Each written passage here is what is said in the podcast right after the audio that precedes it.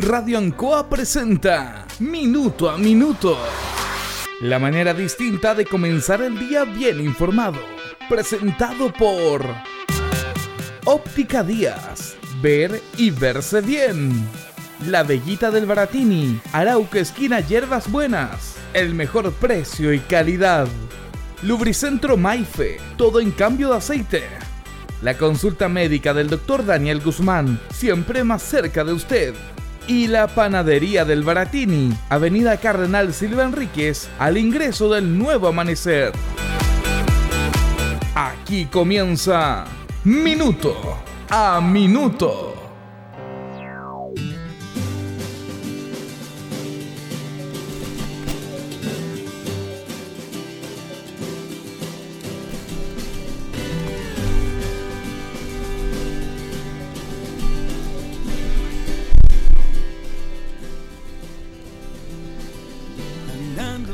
Bueno, hemos hablado permanentemente en este programa, en estas editoriales, de la gestión, que las cosas se hagan como corresponde, que se hagan bien, y hemos fundamentalmente tratado de entender a la comunidad el por qué a veces las cosas no se hacen bien.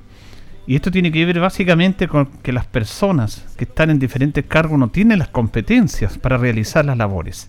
Y sobre todo en el mundo público en el mundo público donde es más delicado, porque el mundo público tienen acceso a determinados cargos, cargos de confianza, personas que deben tener las competencias propiamente tal para ejercer diferentes roles. Esos roles tienen que ver con política pública. Y la política pública tiene que estar bien diseñada, cercana a la gente, para destinar los recursos de todos de una buena manera. También se corre el riesgo en política de que los gobiernos de turno ingresan y es válido a personas afines a sus ideas, sus cercanías y tienen más posibilidad para apoyar esa labor, esa gestión de gobierno, tanto nacional, regional y comunal. Ahí viene lo que se denominan eh, operadores políticos, pero independiente de eso, que estén personas ideológicamente alineadas, cercanas a los estatutos administrativos, no es ningún misterio, lo sabemos en política. El tema está, como lo hemos dicho varias veces, que esas personas hagan bien su trabajo. En este programa, y usted que es permanente seguidor de este espacio, hemos hablado del señor Cristian Barra, Zambra, uno de los inoperantes que participa en el aparato del Estado. Es un privilegiado. Eh, eh, él ha sido un, una persona que ha sufrutado del Estado, haciendo muy mal la pega. ¿Cuál es la ventaja de? Ser cercano Alberto Espina, ser cercano al presidente Piñera, a su partido, y ha ocupado diferentes cargos en los dos gobiernos del presidente Sebastián Piñera. Y fue nefasto lo que pasó en el primer gobierno con Estadio Seguro. Está procesado por la justicia en varios aspectos. Eh, están ahí las, las denuncias y las querellas. Y en el segundo gobierno seguía trabajando, lo llamaron estaba muy oscuro ahí, pero todos los meses recibía un cheque por parte del Estado. Hasta que aparece nuevamente como delegado presidencial de la macro zona sur. Y nosotros lo criticamos acá. ¿Cómo es posible que este personaje esté a cargo de, un, de, un, de una política tan delicada con lo que está pasando en la Araucanía? No tenía ni las competencias primero para trabajar en el gobierno y menos para trabajar en un conflicto tan complicado y difícil donde se necesita cercanía, donde se necesita diálogo, donde se necesita credibilidad. Y este personaje lo menos que tiene es credibilidad. Fíjese que anunció el asumió el 25 de noviembre y a los dos meses, en febrero, salió de vacaciones. Tenía dos meses en el cargo y estaba con vacaciones. En el lago, en el sur, con su lancha, feliz de la vida, mientras se quemaba la arconía. Atentados a iglesias, atentado a casa, atentado a cerradero, todo lo que usted sabe y el delegado especial presidencial para esa zona de vacaciones. Viviendo en Santiago y una vez a la semana, después criticaba a la prensa. Es impresentable. Pero este personaje demostró lo que es, porque ya, ya renunció. En rigor le pidieron la renuncia. Porque ya se mandó unas declaraciones en el diario Mercurio que hablan de su ineptitud. Porque él mismo cavó su propia tumba. Es tan idiota, perdóneme el término, que él mismo clavó su propia tumba le echó la culpa a las Fuerzas Armadas del problema que está pasando allá, para defenderse él. Lo dijo por las Fuerzas Armadas, textual. Siempre son reticentes por las Fuerzas Armadas. Me toca reunirme como, con ellos como jefe de la defensa en las distintas regiones y particularmente encuentro insólito que lleguen a las reuniones con abogados para poder decir que no pueden hacer las cosas que uno quisiera y que uno les mandara. O sea, el señor Barra se quiere hasta saltar la constitución política porque las Fuerzas Armadas no van a ir donde quiera. Las Fuerzas Armadas tienen que regirse a un estatuto jurídico constitucional que es la obediencia al poder civil y no a lo que este señor quiere, y menos él, pues si no tiene ninguna credibilidad. Se mandó un despiche de declaraciones ayer en el Mercurio, porque él quiere figurar, ¿ah? porque hacía tiempo que no figuraba y, quiere figurar, y menos mal que se hace justicia, porque dice renunció, no, a él le pidieron la renuncia, porque son inaceptables estas declaraciones y reflejan cuál es este señor.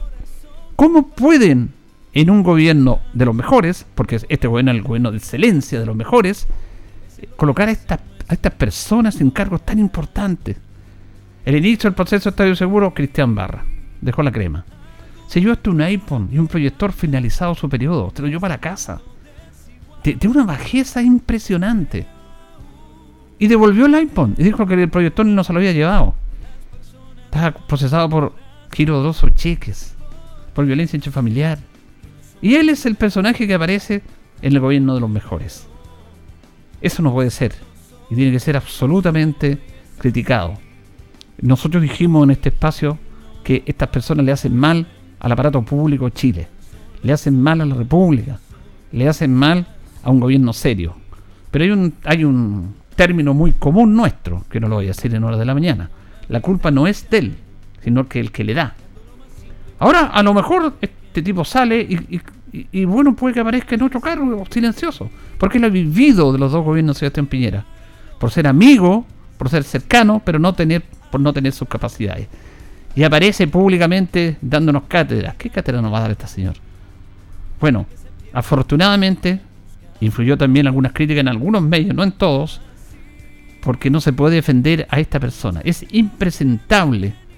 Pero él mismo cavó, cavó su propia tumba. Es tan, tan poco, poco concreto, poco real que él mismo se cavó su propia tumba.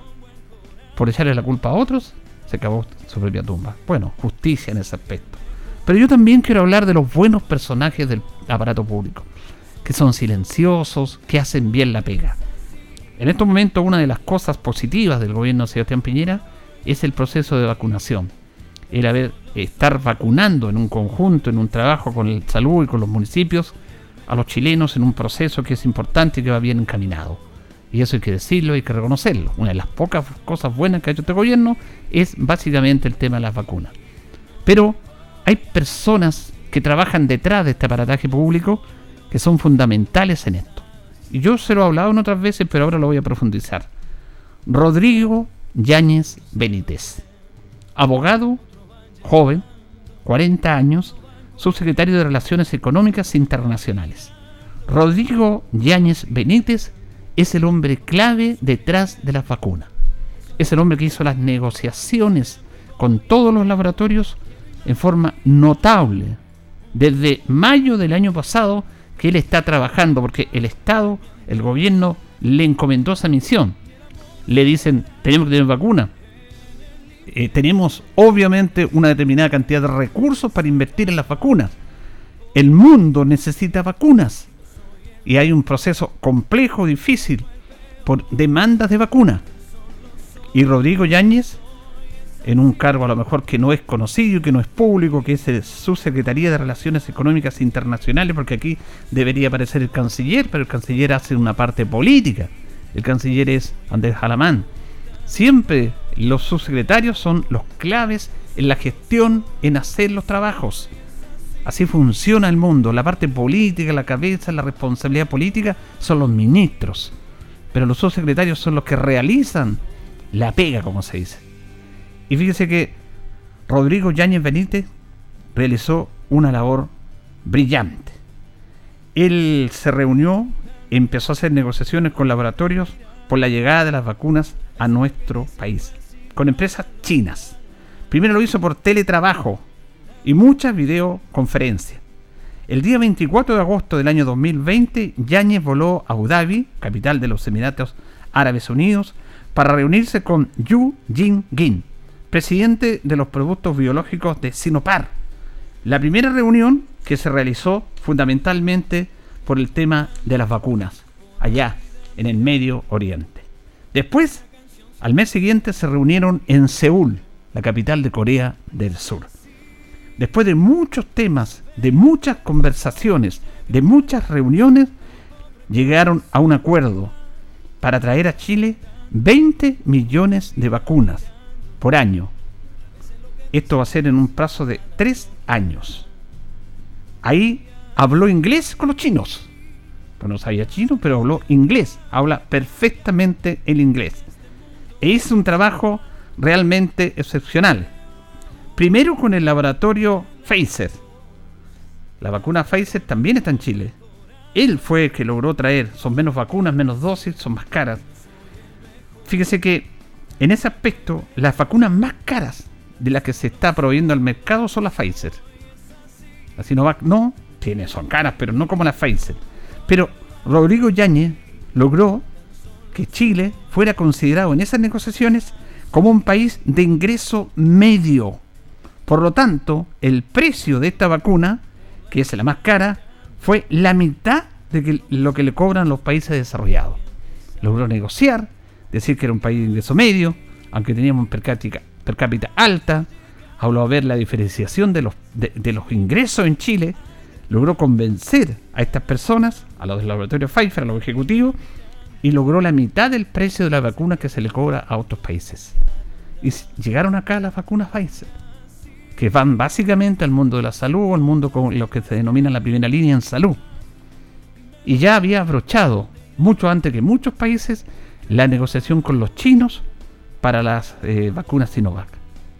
Él lideró un trabajo, trabajó de domingo a domingo, no tuvo festivos, viajó al extranjero, hizo contacto, usó relaciones públicas y relaciones humanas. En ese aspecto lideró este trabajo, cuidó los, los recursos públicos, no los dilapidó.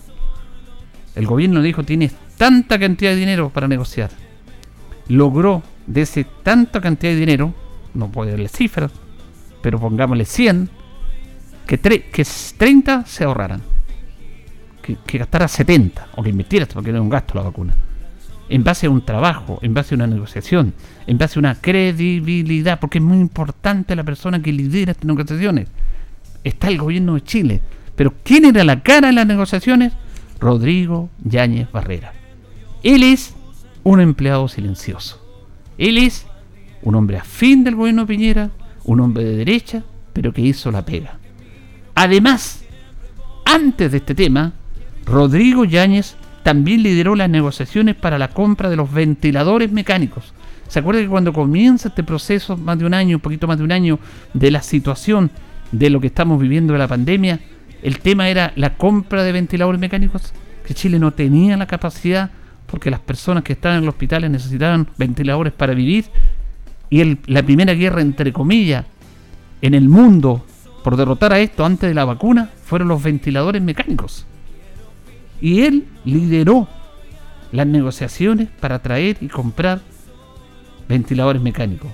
Además, trabajó en el protocolo de la llegada de los ventiladores de las vacunas con permisos especiales por diferentes países, porque en un principio, recuerde usted, que los aviones de los ventiladores mecánicos eran retenidos en algunos países, porque esos países poco menos que costaron esos ventiladores los dejaron ahí, porque esos países no tenían acuerdos comerciales con otros que iban las vacunas y los retenían y le quitaban los ventiladores.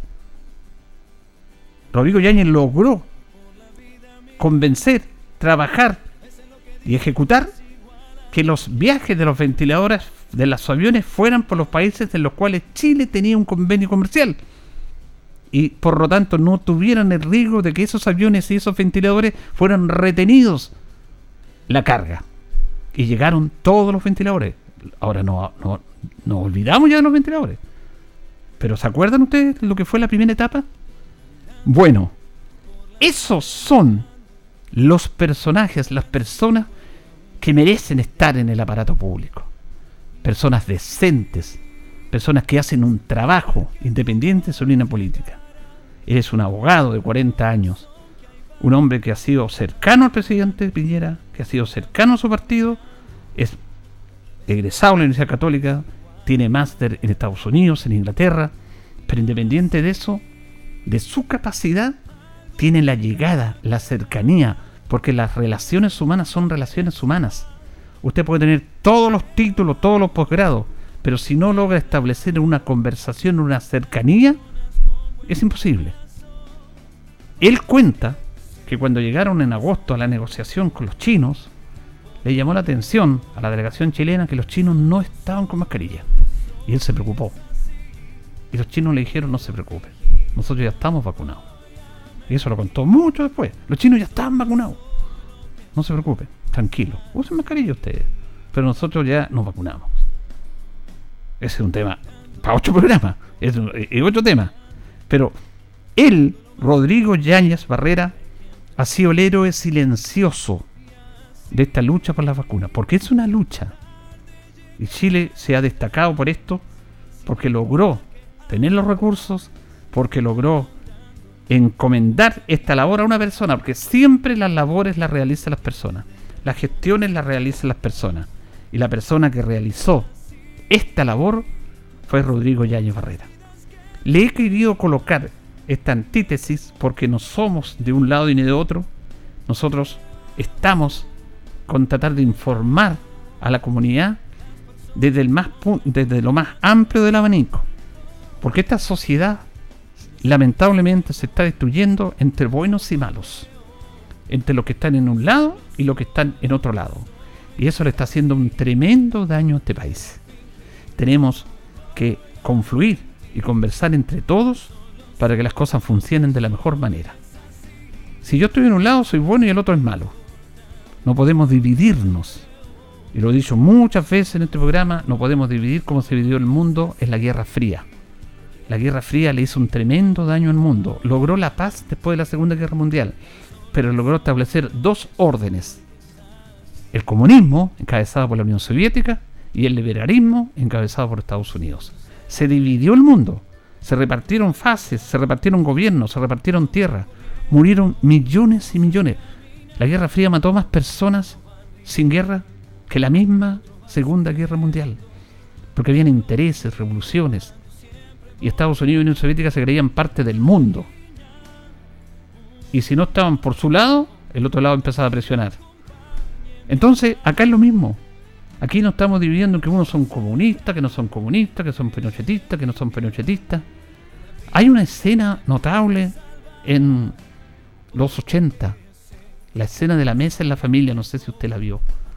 A lo mejor algunos de estos días se la vamos a traer para darle el audio original en el cual los hijos mayores de la familia pelean porque uno era del ejército, el hijo varón, y la dama estaba en la universidad y era más para la izquierda, y discutían en la mesa mientras almorzaban hasta que el papá golpea la mesa, golpea la mesa, y dice en esta casa no hay ni comunista ni minochetista. Aquí hay una persona que está a cargo de ustedes y que merece todo el respeto. Porque nadie les va a ustedes, ni los comunistas ni los pinochetistas, les van a venir a dar el pan en su boca ni les van a dar la educación que les estoy dando yo. Es una, es una escena notable que refleja lamentablemente lo que es la sociedad. Esos extremos nos están haciendo mucho daño. El extremo de designar a personas que no tienen las capacidades ni las competencias para ocupar cargos públicos y que son en base a la cercanía y la amistad, le hace mal a un país, como es el caso de Cristian Barra Zambra, que lo hemos denunciado en este programa, que esas personas no pueden estar ocupando cargo público, ganando, el señor Zambra, Cristian Barra Zambra ganaba 6 millones 100 mil pesos. ¿Sabe que estaba investigando? Porque esto es público. Rodrigo Yañez gana menos plata que él. Porque es funcionario secretario de carrera. 5 millones 200 gana Rodrigo Yañez. Y el señor Zambra ganaba 6 millones 100 mil pesos. Cristian Barra Zambra. Y miren la gestión de uno y la gestión de otro. Esas cosas se dan en Chile. Pero por decisiones equivocadas. Yo quiero destacar a Rodrigo Yáñez. Porque cuando usted se vaya a colocar su vacuna, si se la vacunó, si se vacunó, este hombre lo hizo. Dirá, eso pega, para eso le pagan, para eso le pagan buena plata, porque aquí nos faltan los, los francotiradores que encuentran todo malo y disparan de todos lados. ¿ah? Y, los francotiradores le hacen mal porque unas son cobardes, porque no dan la cara, disparan desde un computador escondido y además hacen daño. Pero yo quiero destacar a este personaje, a esta persona, que hizo un trabajo excepcional. Pero ¿usted ha visto en el diario esto? ¿Ha visto en la televisión? No, porque esa es su labor. Él no da entrevista, muy poca entrevista. Y este reportaje yo lo vi hace tres meses atrás. Tres meses atrás. Un reportaje que salió en el diario La Tercera, en la edición del día domingo. Y yo lo conversaba, lo conversaba, lo miraba y no lo quería decir hasta que apareció el tema de la vacuna y me acordé inmediatamente de él. Uno cuando lee anota para tratar de entregar alguna información distinta a ustedes, porque este programa no es un programa noticioso de noticias, es un programa de reflexión y de información en ese nivel. No nos vamos en la pelea chica, en lo que dijo este para apelar al otro. No, no nos interesa ese tema. Respetamos todas las, todas las editoriales. Pero en ese aspecto, eso es lo que pasa en esta sociedad. Los extremos son malos. Lo que hay que hacer es trabajar independiente del color político que usted tenga, porque detrás hay un país, porque detrás hay personas, porque detrás hay ciudadanos, porque la clase política está en deuda con esta sociedad. Mirábamos reportajes y lo sabemos, pero impacta al ver imágenes de que en Chile, después del estallido social, han habido 255 tomas. Personas que están viviendo en tomas porque ya no pudieron seguir pagando el arriendo después del estallido social, después de la pandemia, y que esa plata que pagaban arriendo se la digan en pagar al estudiar a sus hijos, en comer y se van a una toma, porque ahí no van a pagar arriendo y van a tener por último a través de la presión la posibilidad de que se le entregue un subsidio para poder tener su casa. Eso es impresentable. Segundo, cuando la primera cuenta del segundo gobierno de Sebastián Piñera nos comprometimos a arraigar los campamentos de Chile. Todos se paran y aplauden. Todos aplaudimos, por supuesto. ¿Qué mejor política? En un país, a un país debería darle vergüenza tener gente sin vivienda y con campamentos. En un país que se dice como Chile desarrollado o en vías de desarrollo. Bueno, la promesa que él hizo la hicieron todos los presidentes de la República. Y todavía está la deuda. Todavía hay personas que van y se toman terrenos porque tienen dónde vivir que no tienen cómo pagar un arriendo, que son echados porque hay problemas en el núcleo familiar, porque viven con las familias. Por lo tanto, cuando hay personas como Rodrigo Yáñez, funcionarios públicos, él podría estar trabajando en cualquier empresa y ganando mucho más plata que lo que está ganando en el Estado. Mucho más plata. Es un hombre brillante académicamente. Tiene los contactos, puede trabajar en cualquier empresa y ganar 20 millones mensuales. Y con esto termino yo lo destaco porque él habla del servicio público. Él va a trabajar al servicio público no por ganar plata, porque la plata la puede ganar en otro lado y mucho más. Es por comprometerse a su país, a entregar todas sus capacidades académicas por el bien de su país. Y sobre todo en un ámbito de salud. Y sobre todo en un ámbito de tener relaciones con el mundo para traer recursos y traer fundamentalmente aspectos que puedan solucionar situaciones como por ejemplo la pandemia. Fue clave los ventiladores. Negoció y trajo ventiladores. Fue creíble. Si el, presidente Viñera no es muy creíble a nivel internacional, él fue creíble, Rodrigo Yañez. A él lo nombraron. Él negoció. Él puso la cara por el gobierno de Chile. Y él logró liderar esas negociaciones y traer ventiladores a Chile. Logró evitar que los aviones fueran costados, porque no se tiró por cualquier ruta. Porque cuando otros países traían los ventiladores de China, se iban a lugares donde, por salir rápido, donde no tenían convenio y, los aviones los retenían, y los ventiladores los retenían. Rodrigo Yáñez logró que los aviones tuvieran una ruta y un compromiso de ir por los lugares y hacer escala y pasar por los, por los países, porque no cualquier avión puede pasar por un país así como así, tiene que tener una autorización, en el cual Chile tuviera convenio. Buscó las rutas para que llegaran tranquilamente acá estos ventiladores, cómo llegaron, cómo llegaron las vacunas, cómo van a seguir llegando las vacunas y cómo realmente todos realmente tenemos que entender de que esta es la manera de trabajar en el mundo público. No, no todo es malo, no todo es malo. dejémonos de estar con este tema. Sí, alcemos la voz y denunciemos a personajes como Cristian Barra. Eso sí, totalmente de acuerdo. Estas personas le hacen mal al aparato público. Le hacen muy mal estar sacando dinero del Estado, ganando millones sin hacer nada y sin merecerlo. Afortunadamente el mismo acabó su tumba. Es tan estúpido, perdóneme el término, que él mismo hizo una declaración impresentable. Pero esas declaraciones son... Cualquiera se da cuenta, no hay para qué ser experto para darse cuenta, ¿qué está diciendo este señor? Y, fue el Mercurio, el diario que, lee toda la derecha chilena. Y ahí como diciendo, no, yo no tengo la culpa, la culpa de lo que está pasando allá son los militares que no me hacen caso porque yo quiero que vayan para allá. Y él no entiende que hay un proceso, que hay una constitución, que los militares no se mandan solos, que los militares son obedientes, que son parte de una zona, que son parte de un, en un Estado de derecho. Bueno, le pido la renuncia, pues. Pretendía seguir. Cavó su propia tumba. Y Rodrigo Yáñez está tranquilamente. Seguramente ya ha llegado a su oficina en Santiago y sigue trabajando para hacer de esto un mejor país. Señoras y señores, estos comienzos con valor agregado de minuto a minuto en la radio en son presentados por Óptica Díaz, que es ver y verse bien. Óptica Díaz es ver y verse bien. Usted ya nos conoce, somos calidad, distinción, elegancia y responsabilidad. Atendido por un profesional con más de 20 años de experiencia en el rubro. Convenios con empresas e instituciones. Marcamos la diferencia. Óptica Díaz es ver y verse bien. Muy buenos días, gusto de saludarlo. 8 con 27 ya de este lunes 15 de marzo. Saludamos a don Guillermo Lillo, que está en la coordinación de nuestro programa. Y hoy día saludamos a las Luisa, que están de onomástico. Es el día 74 de este año ya.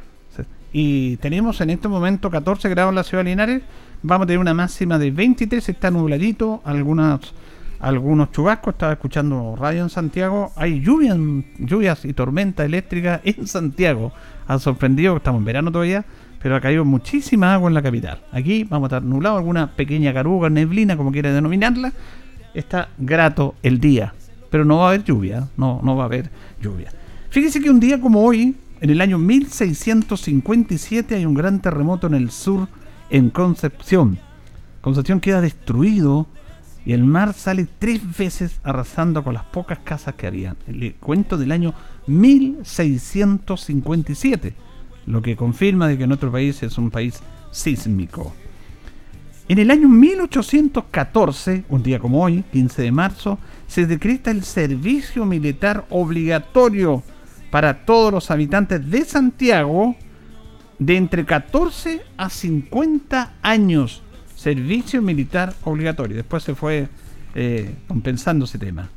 En el año 1832 se dicta el reglamento para la creación del Instituto Nacional, que es Instituto Nacional, uno de los institutos públicos, de las escuelas públicas más importantes, los grandes políticos chilenos, cuando la educación todo era público, se educaron en el Instituto Nacional. Ahora está un poco venido a menos, pero hay un tema ahí que lo podemos conversar en otro programa. En el año 1843, un 15 de marzo, gran incendio en Valparaíso, destrucción de casas y personas fallecidas, arrasa los cerros y parte del pasaje urbanístico. En el año 1881, a los 30 años, muere Joaquín Orella. ¿Quién fue Joaquín Orella? Joaquín Orella fue el segundo comandante de la Covadonga en el combate naval de Iquique. Su nombre no aparece mucho en, los héroes de la Guerra del Pacífico en el combate naval de Iquique, pero fue clave. Sobrevivió y fue el segundo comandante de la Covadonga. Murió muy joven él, a los 30 años, Sobrevivió el combate naval de Quique, pero falleció después. Él era oriundo de La Calera.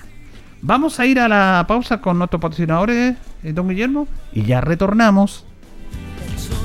La hora en Ancoa es la hora. Las 8 y 29 minutos. Estamos en Minuto a Minuto en Radio Ancoa. Radio Ancoa. La mejor manera de comenzar el día informado.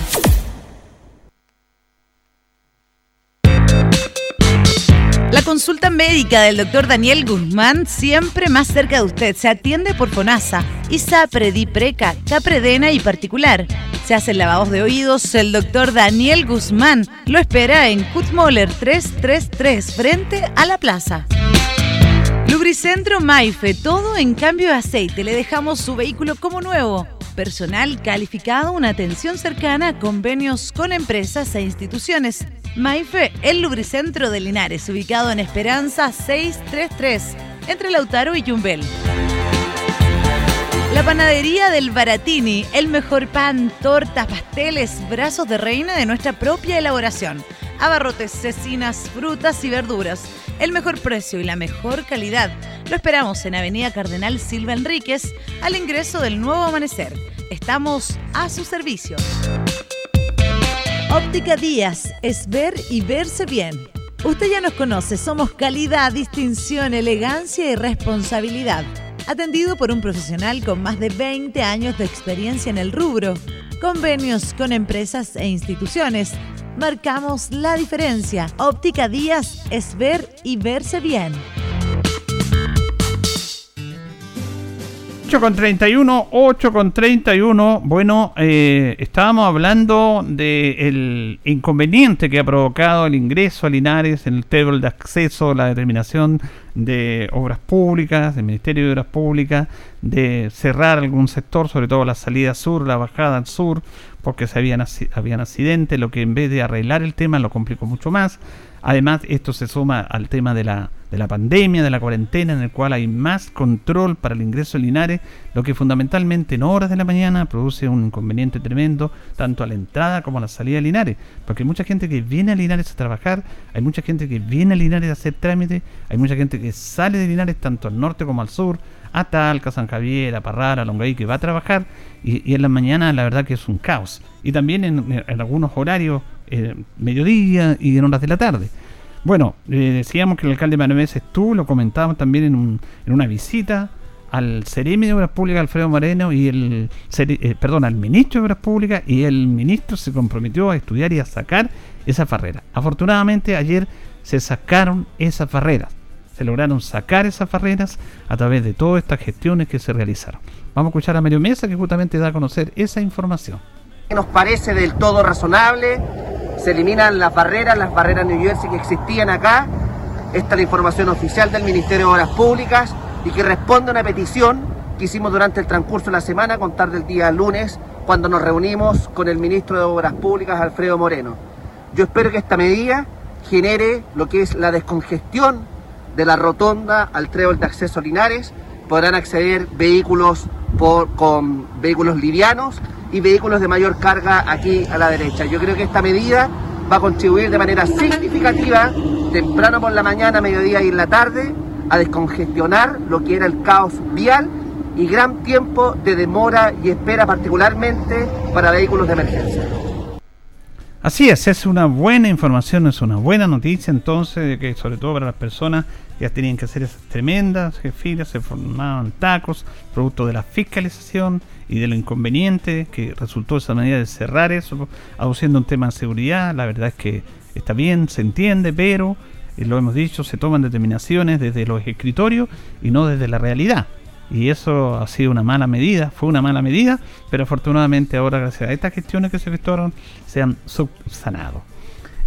antes de ir a la pausa, vamos a... Hay, hay dos medidas en este tema de... Porque están aumentando los casos eh, en, en, todo el país, en nuestra zona también, y también se han tomado algunas medidas. Una que es, se rebajó el toque de queda, uno no entiende estas medidas del gobierno, la verdad que el gobierno está totalmente sobrepasado en esto. Reitero, el tema de la vacuna, nada que decir, un gran trabajo, pero ¿se acuerdan que usted hace como una semana, dos semanas atrás, habían cambiado el toque de queda? Nosotros hemos criticado el toque de queda, que no tiene ningún sentido, menos en verano la gente encerrada de 22 a 23 horas. Ahora lo retrasan a las 22 horas. Y además toman la determinación de que los negocios, todos los negocios deben cerrar a las 20 horas. Está bien para los supermercados, para las grandes tiendas, para los que están, para las farmacias. Pero los negocios de barrio también sufrieron este efecto de cerrar a las 20 horas. ¿Cuál es la medida? ¿Por qué se retrasa de a, que a las 20 horas para darle tiempo, para darle tiempo a los trabajadores a volver a sus casas hasta las 22 horas? Mire, esta es una medida que se hace en el escritorio, en la oficina de los ministros, de los, de los jefes, de los asesores. Porque piensan en las grandes ciudades y en las grandes tiendas, en los grandes supermercados. Dicen, a las 20 horas se cierra todo el comercio para darle tiempo a los trabajadores para que antes de las 22, cuando comience el toque de queda, estén en sus hogares. Perfecto, es una medida interesante. Pero ¿qué tienen que ver los almacenes de barrio? O sea, aquí una persona en Linares, la mayoría de los almacenes de barrio trabaja gente de, los dueños de casa. O, los dueños son los mismos gente de, su hogar y de los almacenes de barrio. Y tienen uno ocho que le, que le, que le acompaña. Cierran a las 8, una persona va a llegar a su casa a las 8 y cuarto, 8 y media. Cuando el almacén de barrio es súper necesario. Y una vez más le están cortando la posibilidad a los pequeños emprendedores, a los almacenes de barrio que son fundamentales en proveer a la gente. ¿Qué medida más absurda de decirle a los almacenes de barrio que cierren a las 8 para que sus trabajadores puedan llegar a las 10 toque de queda? Esta medida es una medida de escritorio pensada en las grandes ciudades, no en las comunas como Linares, como Longaví, como Retiro, en las comunas nuestras. El almacén de barrio, si el dueño vive ahí, que cierra a las 10, un cuarto a las 10, ¿cuál es el problema? Si va a comprar quién? El vecino que está en la esquina, que está en la cuadra. Poca calle, poca calle, po- poco- poca sensibilidad, poca empatía con la gente. Y otra medida, y con esto termino, absurda, porque se, se asustan porque son los casos. Mire, nosotros vamos a tener que convivir con este virus. El gobierno tenía que, tiene que informar eso. El virus no se va a terminar con la cuarentena. Yo no eh, eh, leo estadística, pero no tengo un estudio. Y ahora en, en cuarentena Linares tiene más casos que cuando no estaba en cuarentena. Tiene más casos. Si las cuarentenas no sirven para nada. Ya lo he dicho mil y mil veces.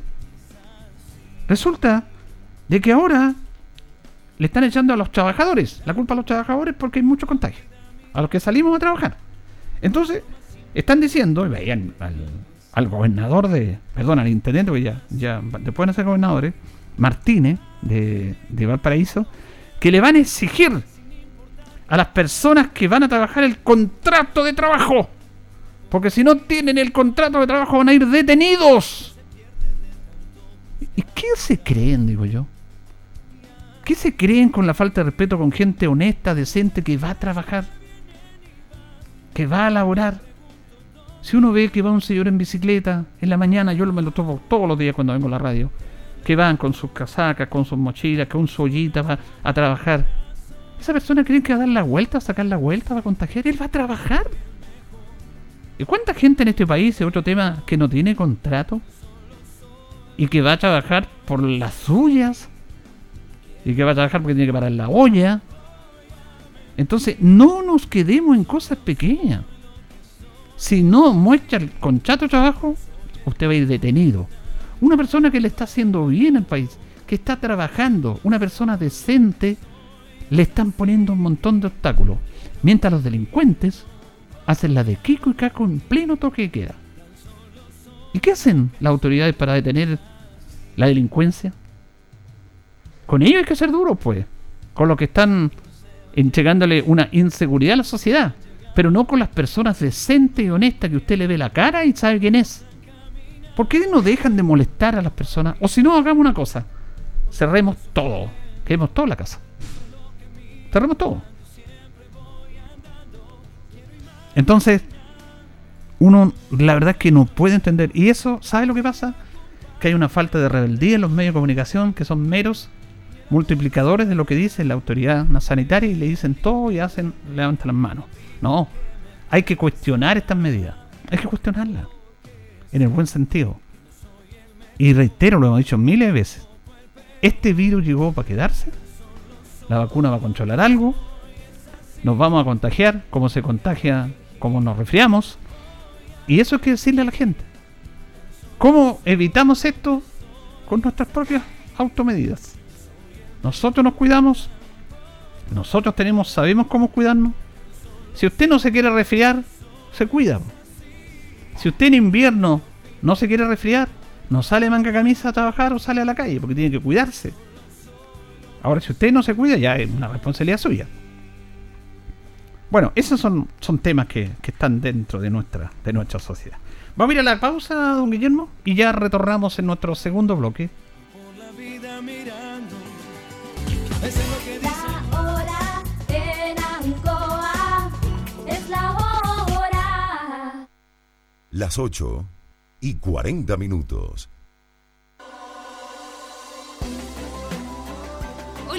Soy María Paula Rodríguez, actual concejal. Quiero seguir representando a la voz femenina de todas aquellas que no tienen voz. Vamos, súmate para que en las próximas elecciones seamos las mujeres las ganadoras. Recuerda, soy María Paula Rodríguez, la fuerza femenina.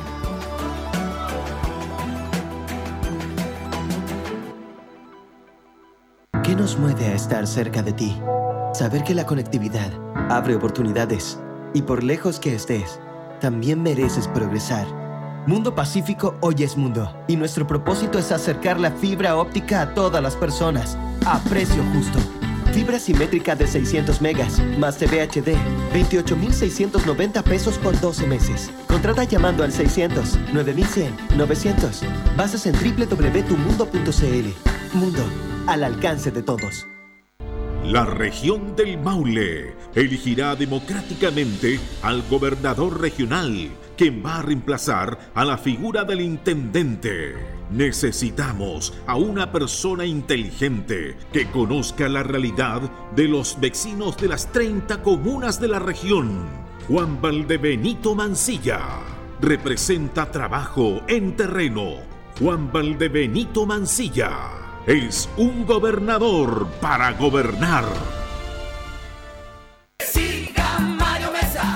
Les habla Mario Mesa, alcalde de Linares y candidato a la reelección por nuestra ciudad. Este 11 de abril tenemos elecciones municipales de alcalde, de concejales y de gobernador regional. Por eso le pido a todos mis amigos y amigas de Linares que juntos votemos por George Bordachar como el futuro gobernador regional. George Bordachar conoce la región completa, tiene la experiencia porque ha trabajado con todos los alcaldes de nuestra región y al igual que yo, cree profundamente en la regionalización y descentralización de nuestro país. Por eso, este 11 de abril, desde Linares, votemos por George Bordachar como nuestro futuro gobernador del Maule. Con Mario Mesa, sí crece Linares.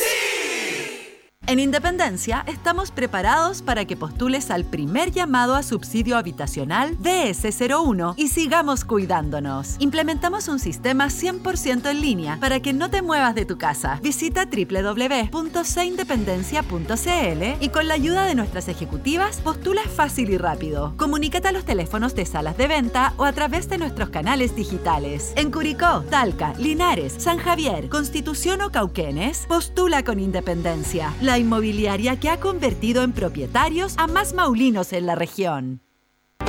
Hola, soy Gabriel González Zúñiga, candidato a concejal por Linares. Te invito a que juntos construyamos un municipio más transparente, participativo e inclusivo. Este 11 de abril vota por la lista XS, porque ahora es contigo.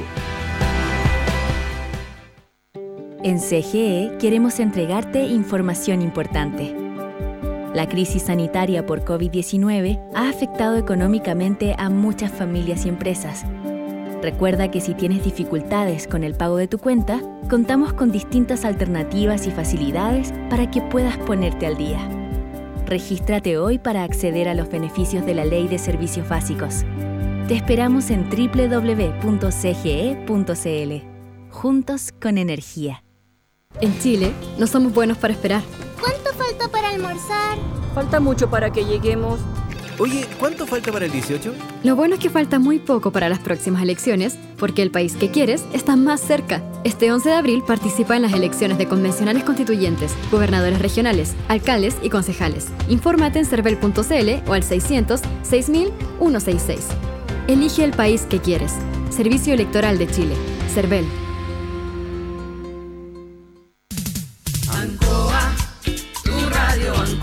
El 95.7 Radio Ancoa. La radio de Linares, más cerca de ti.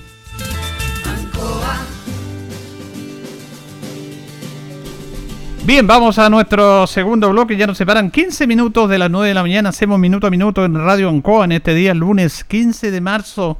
en un día fresco, grato, eh, en la ciudad de Linares, aunque algunos andan asustados que puede caer alguna lluvia, sobre todo aquí. Ojalá que no caiga lluvia, que están sacando todas las tejas.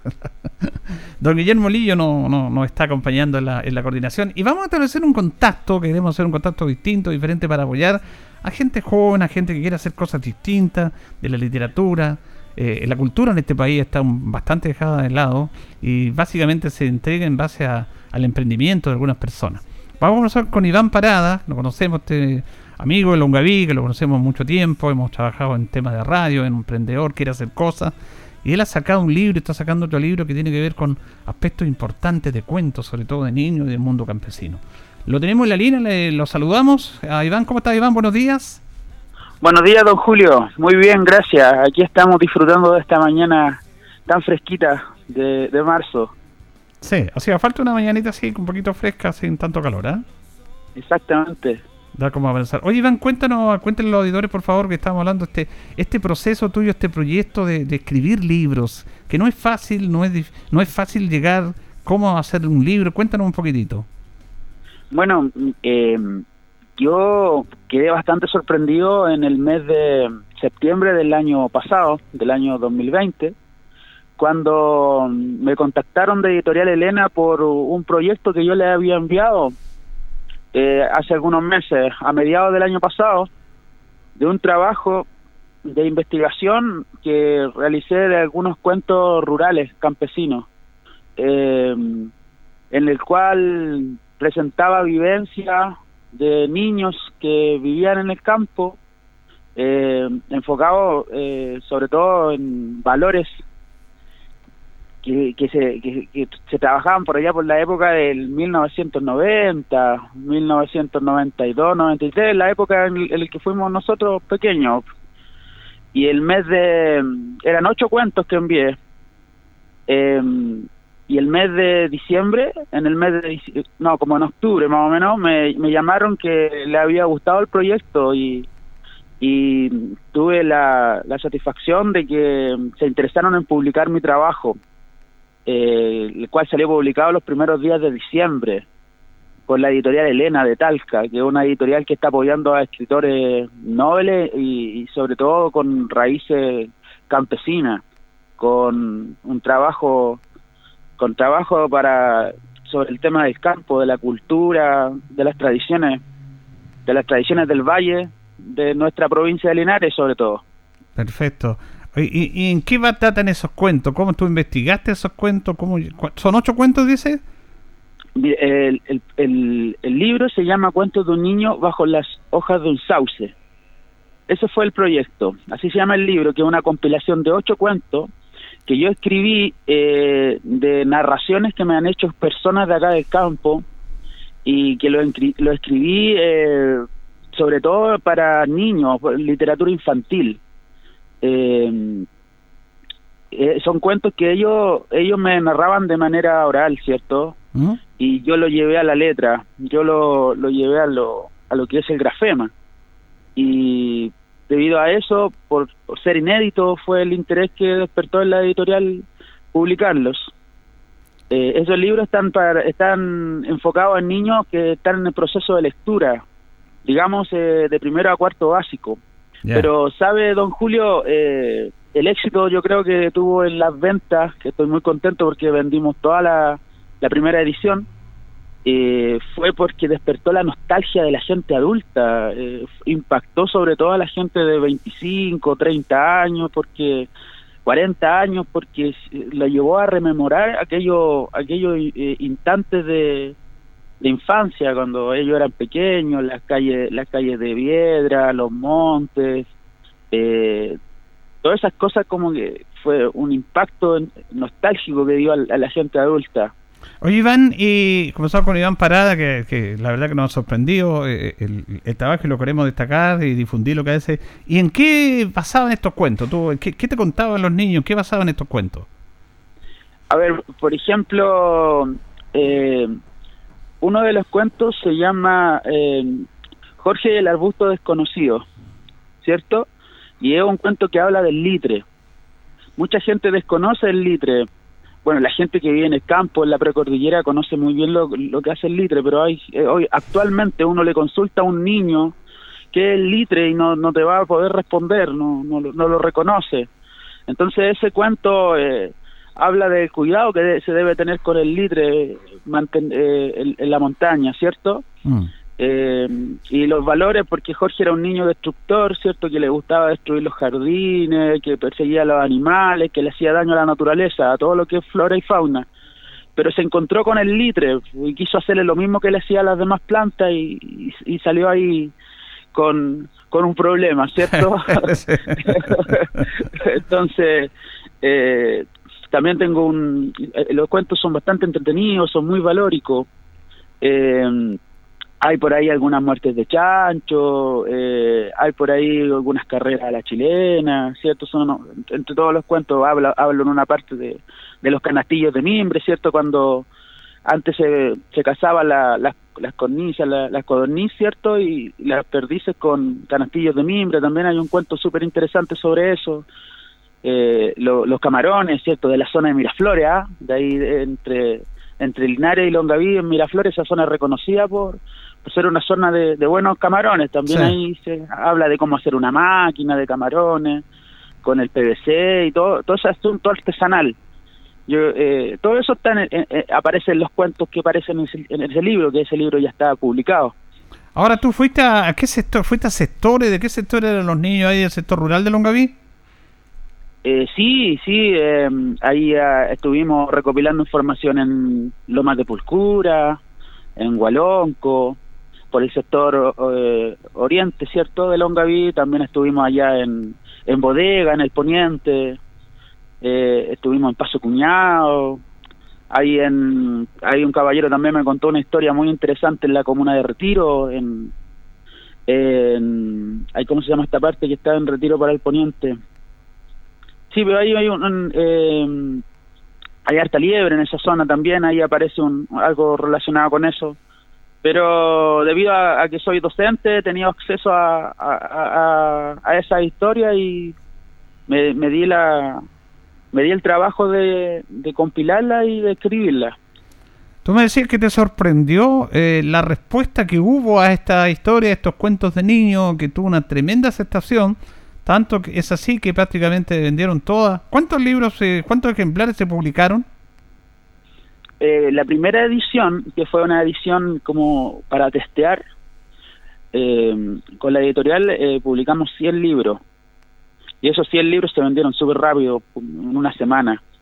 Ya no quedaban. Y actualmente se trabajó en una segunda edición de 1000 libros que fue adquirida por la municipalidad de Longaví en total. La, la compraron totalmente ellos por el hecho de que la van a distribuir en, lo- en los colegios de la comuna. Eh, eso fue una gestión del- de la alcaldía de Longaví. Perfecto. Así que en, esto- en estos momentos mm, estamos trabajando en una, en una tercera edición ya de, de ese libro que debería estar saliendo deberíamos estar debería estar saliendo pronto. Ahora también tú ya estás trabajando, trabajaste en un segundo libro que tengo entendido está terminado y ya está en la editorial. Sí, efectivamente, don Julio. eh, yo ya tenía recopilación, ¿es cierto? Entonces yo mandé ese primer libro con ocho cuentos eh, de carácter eh, de carácter rural, de carácter campesino, pero yo tenía más cuentos, así que la editorial me preguntaron si había más material, así que mm, tenía algunos manuscritos y ya ya lo envié a la editorial eh, con otro nombre, una antología, o sea, una compilación de varios cuentos. El, libro nuevo se llama Cuento oculto bajo las hojas del monte, que también es un libro enfocado en, en cuentos infantiles, eh, valórico, eh, que rescata las raíces folclóricas y tradicionales de nuestro campo, del, de la- del campo del Valle de Linares, ¿cierto? Del hermoso Valle de Linares. Bueno, esto es súper interesante, conversamos con Iván Parada, porque Iván ha- habla primero de la inocencia y la riqueza de los niños, porque los niños, la verdad que reflejan absolutamente el pensamiento en su mirada distinta, diferente, en los lugares que ellos están. Se dicen que los niños que nacen en el campo son como más astutos, más vivos, que los que, los que nacemos acá en la ciudad, por su entorno, por su capacidad de aprender. y es muy interesante la sabiduría de ellos que tú los plasmaste en estos cuentos, en estos libros. Exactamente, sí, son historias historias eh, enfocadas en las cosas que a ellos les ocurren en el diario vivir, en esa época en esa época en la cual teníamos media jornada escolar, ¿cierto? Donde teníamos clase hasta la una y hasta la una, y media almorzábamos, nos íbamos a la, a la casa y llegábamos a la casa, dejábamos la mochila y salíamos a, recorrer el campo, ¿cierto? Salíamos a, a pescar, salíamos a recolectar fruta, a buscar maqui. Eh, entonces, eh, los cuentos están enfocados en aquella época donde los niños estaban más tiempo afuera y no tanto tiempo en el colegio, ¿cierto? No, no, no es como la actualidad que los niños, debido a la jornada escolar completa, que no digo que sea malo, yo entiendo que las circunstancias actuales son completamente diferentes, pero antes había más libertad, ¿cierto? Los fines de semana uno iba al campo, buscaba huevos de queltehue, camarones, dependiendo de la época, o iba a los huertos a buscar las manzanas que quedaban de las cosechas, a conectar con, a conectar con los tíos, con los tíos. Ah, siempre había algo que hacer, éramos más de afuera, hoy en día los niños están más en la casa, con el tema de las redes sociales, los celulares y, yo creo que eso fue el éxito del, libro porque eh, los niños actuales, niños de 7, 8 años que están empezando su proceso de lectura y comprensión lectora, leen los cuentos y dicen, oye, esto, esto lo hacían de verdad y llegan a la casa y le preguntan a su papá, oye papá, ¿es verdad el tema de los canastillos? ¿Es verdad el tema del litre? ¿Es verdad eh, que pasaba esto? Que, que el maqui, es verdad que el maqui mancha la boca. Entonces eh, los papás ahí, cierto, rememoran lo que pasaba cuando ellos eran pequeños y, se forma una, una, comunicación en la familia que hoy en día, don Julio, la familia ya se comunica súper poco por el tema del trabajo. Cuando llega el papá o la mamá al trabajo, algunos niños ya están durmiendo. O, el tema de la cena, ya no cenan juntos. Antes había como un tema que uno, a la hora de la once, que se decía, ¿cierto? Estábamos todos sentados en la mesa y había una comunicación se escuchaba la radio. Hoy en día es todo diferente, entonces que los niños conozcan lo que eran los niños hace 25 años atrás, eh, yo creo que eso ha sido como el, éxito de, este trabajo que se ha realizado. Sí, eh, me quedan dos minutos de programa para redondear. Te quiero felicitar porque tú lo has apuntado muy bien, Iván. Porque fuera de esta comunicación que falta ahora, están los niños comunicados con la tecnología, con el celular, con el computador y, tienen poco diálogo, poca conversación, poco juego y eso si bien los va ayudando en su capacidad tecnológica, pero los, va quitando de algo elemental como es el contacto, la comunicación, el, pensar por sí mismo. Así que me parece súper interesante este, estos libros que tú has editado y que le hacen un tremendo impacto a lo que vivimos ahora, la comunicación entre los, entre los niños y la familia. Exactamente, así que invito a la gente a que eh, si quiere eh, obtener el libro, si quiere estar atento a los lanzamientos, que me sigan en redes sociales. ¿Ya? Eh, yo ahí estoy publicando estoy publicando noticias y nuevo material, así que si lo desea don Julio, puedo darle mi nombre para que me busquen a través de redes sociales. Dalo nomás. Y me pueden buscar en mi página que tengo en Facebook, que se llama Iván Parada Castillo. Y ahí ellos pueden ir viendo noticias o si quieren contactarme, eh, me pueden contactar a través de ese medio. Iván Parada Castillo en Facebook, ahí aparece el tiro los libros y todo.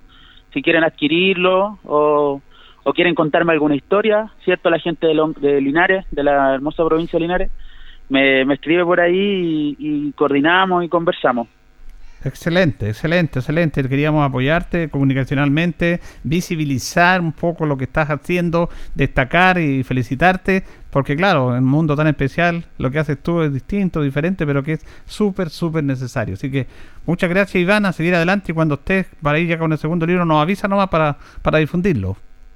Gracias, don Julio. Eh, para mí es súper importante difundirme a través de Radio Ancoa. Radio Ancoa también es una radio tradicional de Linares. Ok, abrazo, que estés muy bien. Hasta luego. Chao, chao. Bueno, ahí teníamos a Iván Pará, este es un chico longaviano. Yo lo conocí en. Él tenía proyecto deportivo en una radio comunitaria en Longaví, incluso me invitó a transmitir algunos partidos por ahí. Es un muchacho que le gusta hacer cosas, es un emprendedor de lo difícil, de lo complejo, de lo, de lo complejo, de lo distinto. Y mire, presentó este proyecto en una editorial sobre estos cuentos de niños que la verdad son súper necesarios, de la inocencia de niños de primero a cuarto básico, y fue aceptado ese proyecto por la editorial. él fue donde los niños, los escuchó con la forma especial que tienen de hablar, plasmó estos cuentos que fueron ocho y fue un éxito absoluto. Tanto en dos ediciones, una edición inclusive eh, completa para la Municipalidad de Longaví y va a plasmar otro libro más que ya está en la editorial en algo que es tan necesario en los tiempos que vivimos. La conversación, la cercanía, la comunicación entre la familia, que está bastante, bastante dejada de lado. Nos vamos, nos despedimos en esta emisión, de la primera emisión de esta semana, de Minuto a Minuto en la Radio Ancoa. Le agradecemos su sintonía a don Guillermo Lillo que nos está coordinando. Y que es sintonía de Radio Ancoa porque ya viene agenda informativa. Radio Ancoa presentó Minuto a Minuto. La manera distinta de comenzar el día bien informado. Presentado por Óptica Díaz